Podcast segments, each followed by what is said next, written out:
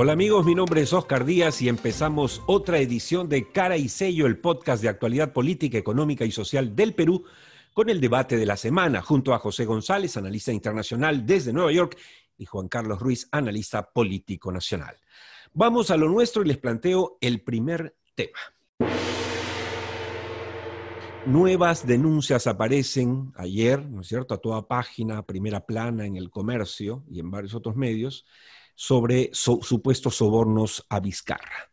Y empieza nuevamente a aparecer el fantasma de la vacancia presidencial y todo lo que quieren, eh, eh, digamos, ver desaparecido de la faz de la tierra al hombre que cerró el Congreso y que ha tocado intereses, no hay duda, en los últimos años.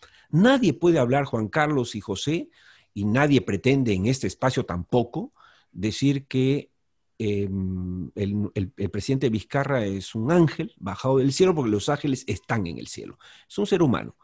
Pero la verdad, estos supuestos eh, eh, colaboradores eficaces, no identificados, que después de dos años tardíamente empiezan a, hablar sin pruebas aún de estos supuestos sobornos, ¿qué es lo que realmente persiguen, Juan Carlos? Yo creo, que, yo creo que hay que ver este tema ya en perspectiva de narrativas en conflicto. Es decir, poco importa ahorita realmente si es que el presidente es eh, inocente o no, eso lo determinará la justicia. Pero en lo que estamos ahorita es en un escenario en donde narrativas distintas, una que dice que el presidente es tan corrupto como los que él combatió o combate a través de su lucha anticorrupción, versus eh, la narrativa del presidente que dice yo soy inocente y lo que están haciendo es una venganza contra este presidente que se ha convertido en una especie de zar anticorrupción. El problema es que la avalancha de denuncias periodísticas y la forma como se está dando esta, esta denuncitis, vamos a decirlo así, periodística, que cada semana tiene un nuevo capítulo, casi como una serie de Netflix, lo que hace es ver no, nos hace parecer que esto no fuese una venganza contra el SAR corrupción, sino parece mm. más un ajuste de cuentas, ¿no? Entonces, este, es como si este micro comercializador que estaba dentro de la mafia grande se arrepintió, salió, denunció, se llegó a ser presidente y entonces denunció a los grandes comercializadores, a los grandes mafiosos, a los, a los más poderosos de la mafia, y de pronto estos empiezan a vengarse. Ahí, pero dime, pero vengarse de qué? ¿De quién? del, socio. Pero ahí la vez pasada, José, eh, para, para, que puedas participar, estábamos hablando en este podcast de cara y sello y, quisiera redondear un poco mis reflexiones. Ojo, reflexiones para pensar, para que los que nos están escuchando piensen. A ver, uno, si es que efectivamente el señor eh, Vizcarra habría recibido cuando era gobernador, uno, dos, tres, cinco millones, lo que fuese, de los que integran el Club de Reconstrucción, es lógico que al llegar a la presidencia, al Ministerio de Transportes y Comunicaciones, donde llegó primero como vicepresidente, eh, se tumbe al Club de la Construcción y les haga perder dos mil millones? Primera pregunta. La segunda pregunta, si era así, ¿por qué no hablaron estos señores que ahora quieren ser colaboradores eficaces hace dos años cuando los estaban deteniendo? Porque si tenían esa bala de plata, era el momento de disparar, no dos años después. Tercera y última pregunta para darle pase a José. Eh, si alguien quería desaparecer de la faz de la tierra a, a Vizcarra, era evidentemente Fuerza Popular que se veía amenazada ante un posible cierre del Congreso que finalmente se dio y ante la inminencia de una carcelería eh, contra su lideresa, lo cual también ocurrió. ¿Por qué no lo hicieron en ese momento? Y a mí la verdad es que me llama mucho la atención, José, no sé si a ti. Pero mi, pregunta, Juan Carlos y Oscar, eh, viéndolo desde fuera y viendo que la campaña nace del comercio, nada menos que es un diario con sus inclinaciones como cualquiera, pero serio, ¿sí? Profesional hasta la fecha. Y yo asumo lo que tú acabas de decir, Oscar, y lo que dijo Juan Carlos, que me parece una imagen precisa, que si esto es un ajuste de cuentas, porque hacer construcción en Perú y en todo el mundo implica una serie de concesiones, por no llamarlo otras cosas, la prensa hoy son los sicarios. Exacto. Más aún con pruebas que parecen adulteradas, ¿no? O sea, es un sicariato desde la prensa más seria del país. Pero una, pequeña tingencia o precisión. los sicarios de la prensa eh, pueden disparar balas sin, sin que estas balas maten, pero hacen daño. Es decir, ah. la prensa no necesita probar, y menos en el Perú, probar lo que está diciendo. Ojo, ojo, no nos chupamos el dedo. Acá todos ya tenemos más de 40 o de 50, ¿no es cierto? Ya tenemos más de 30 años en el negocio. Señores, es bien fácil enterrar a alguien con titulares. ¿ah? Otra pregunta, Oscar, una, pregunta, Oscar. En, la lógica que tú preguntabas, José, los, los medios o los, digamos, los periodistas que se convierten en sicarios hoy en día son los operadores políticos de poderes fácticos o poderes mercantiles que se resisten eh, con cuanto manotazo ahogado pueden dar a no perder ese poder que evidentemente esa narrativa que, que logró eh, monopolizar Vizcarra, que es la lucha anticorrupción, ahora la está perdiendo. Vamos a ver quién la toma en la campaña, pero, pero la monopolizó los últimos dos años, les hizo mucho daño, no solamente sus cuentas, les hizo mucho daño en la percepción que hay acerca de ese gran empresariado. Entonces, ellos siempre se han quejado de que no han tenido operadores políticos. Bueno, como no tienen operadores, empiezan a utilizar periodistas, ¿no? Y la otra pregunta es, ¿acaso estas medidas no son para acabar con el presidente? Porque aparentemente no se puede, después del intento último anterior fracasado, ¿no serán para obstaculizar lo que pueda hacer en los meses que le quedan y lo tengan en una distracción permanente? Por supuesto, por ejemplo, eh, eso es algo que hay que pensar, ¿no es cierto? Eh, por otro lado, estamos hablando de, ojo, una, estamos en una lucha anticorrupción que es más em, enunciativa, eh, a mi modo de ver. A ver, vamos a analizar fríamente dos datos para nuestros oyentes. ¿Cuántos, en esto, ¿Cuántos años estamos en el caso Lavajato? Estamos Cuatro, por lo menos. Cuatro, años, por lo menos. En cuatro años, ¿cuántos condenados hay? Cero. Y uno. Segundo dato, ¿cuántas acusaciones hay? Tres. Y los demás, no hay nada. No hay nada contra Kuczynski, no hay nada contra el Club de la Construcción serio, no hay nada contra, para encerrar a ningún Odebrecht o ex eh, Camargo Correa no hay nada. Lo que ha habido son prisiones preventivas abusivas que son el salto a la garrocha, el premio consuelo a fiscales que no han hecho su trabajo y esto no lo dice nadie, porque la prensa aplaude a estos fiscales mediocres que no han hecho su trabajo. Y yo no digo que sean malintencionados, pueden ser buenísimos, pero son mediocres, ¿o no, Juan Carlos? Oscar, pero no me dejarás mentir cuando eh, la misma lógica y razonamiento que tú haces, es decir, si el presidente Vizcarra hace dos años empezó una lucha contra el Club de la Construcción, no bastaba con hacer una denuncia periodística o enunciativa a nivel de discurso político. ¿Por qué no hizo una denuncia concreta, con nombres concretos, con nombres de empresas concretas? ¿Por qué no ordenó a su Procuraduría del MTC iniciar una denuncia contra todas esas, eh, esos contratos que se habían entregado a 208% durante los últimos 10 años? ¿Por qué no inició realmente una investigación de fondo con nombres concretos, con rostros concretos? Es una pregunta también que, cae de madura. Ese, lo toca, disculpa. Bueno, no, no, no, no vale la pena discutir desde el punto de vista legal, porque ni tú ni yo somos no, no, no, pero eso toca, pero eso toca a los fiscales. Él hizo la denuncia política en su momento, eh, y yo estoy hablando de hechos, hablando de hechos. Yo recuerdo perfectamente haber visto esa conferencia de prensa y posteriores entrevistas donde él y yo le dije, wow, este hombre se está metiendo en graves problemas. Eh, fue mi primera reflexión, en lo cual está pasando ahora. Y más bien me extrañaba que toda la mafia, que no, no, no es que digo que ha existido, existe, está viva hoy, haciendo, participando en licitaciones en todos los gobiernos regionales del Perú, porque no están muertos. ¿Por qué no le hacían nada? Bueno, ya pues tenían que reaccionar y están reaccionando. No quiero que nos gane el tiempo. José, el segundo tema que propongo rápidamente. A propósito de toda esta batalla que estamos hablando en la que la idea es convertir al que parecía el defensor de la anticorrupción en otro corrupto, porque esa es la intención, ¿no? Está clarísimo. ¿Qué buscan los electores? ¿Qué les queda? ¿Qué van a buscar los electores en los candidatos presidenciales del 21? Es, es complicado, ¿no? Uno tiene que verlo en los procesos políticos globales Y las elecciones que han tenido, eh, que han tenido las poblaciones en distintas zonas son, son muy singulares. Y yo creo que elecciones como la de Donald Trump, lo que eh, eh, reflejan, por ejemplo, en un país como este, tan, tan, tan democrático, tan abierto, tan defensor de sus libertades, una gran frustración con cambios que nadie puede controlar o administrar y que de mando me los resuelva alguien. Ahora, yo no sé de cara a los resultados en, en Bolivia, de cara a los resultados previos en Argentina.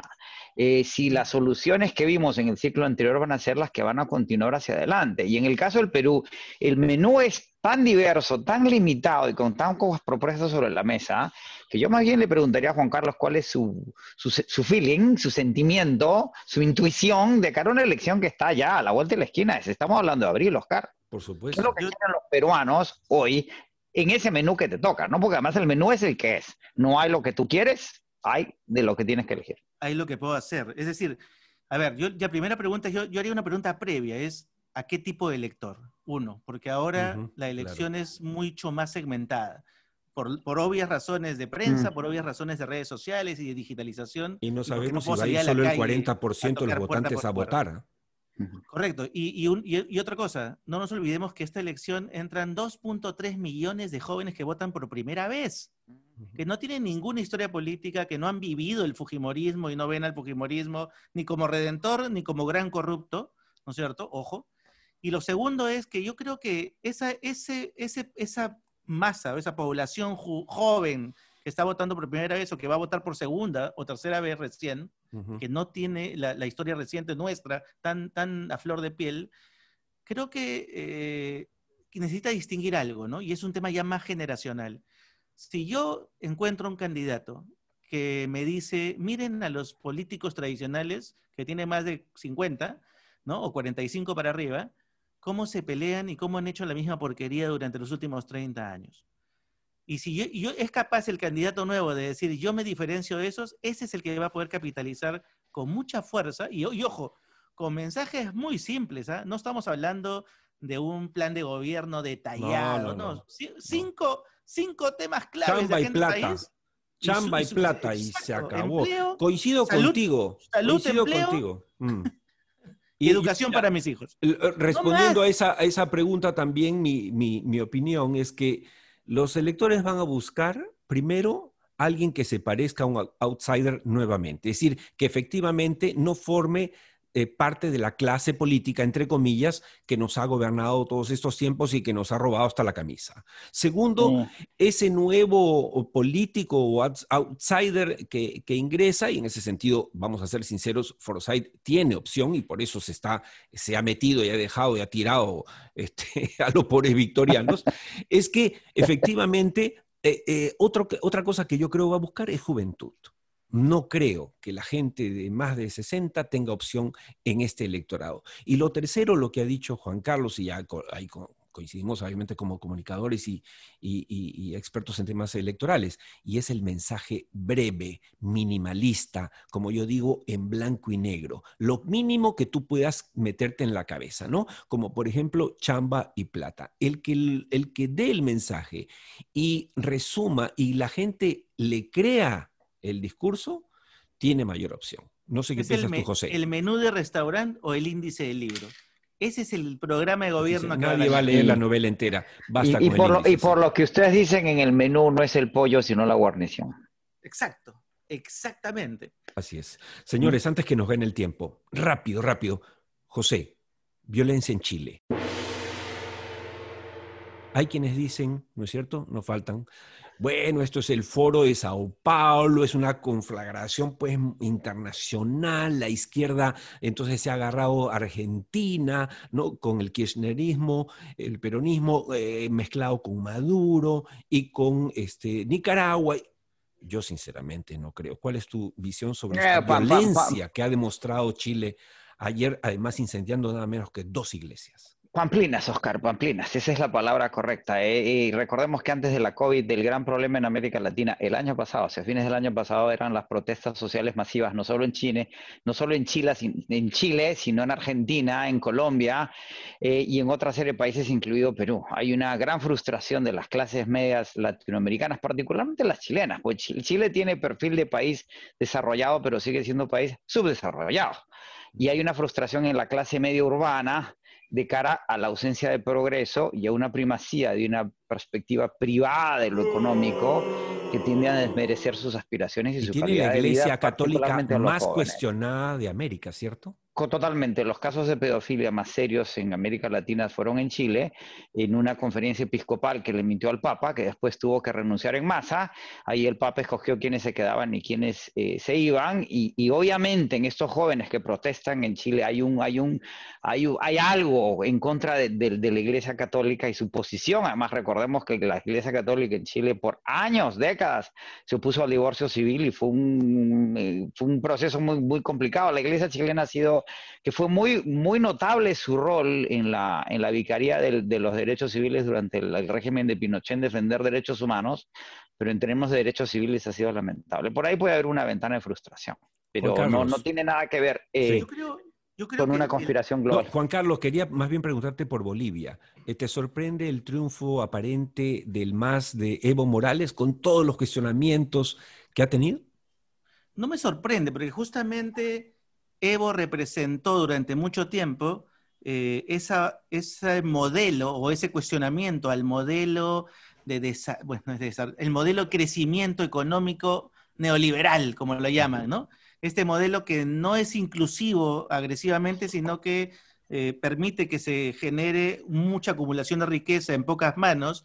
Este, frente a ese modelo, Evo fue justamente una solución fue una, alternativa. Evidentemente generó una élite eh, política que empezó a enriquecerse, evidentemente, pero, pero sí permitió una estructura bastante más inclusiva, que evidentemente a los grupos de poder latinoamericanos, internacionales, no les era pues alguien muy afín ni muy, ni muy conveniente, pero que lograron poner en jaque eh, gracias a un momento en donde ese modelo se debilitó. Pero es el, es el ejemplo exacto de lo que además decía José en Chile es, Chile es el mejor ejemplo de ese modelo no inclusivo que no, que no ha sido capaz, a pesar de que tiene eh, una sociedad o una clase media mucho más instruida y con muchas ganas de tener acción sobre el gobierno, acción sobre, sobre las políticas públicas, acción sobre su sociedad, el que no se le permite estar dentro, ¿no? Y no le permite hacer cambios y no le permite hacer transformaciones desde adentro. En el caso boliviano, este regreso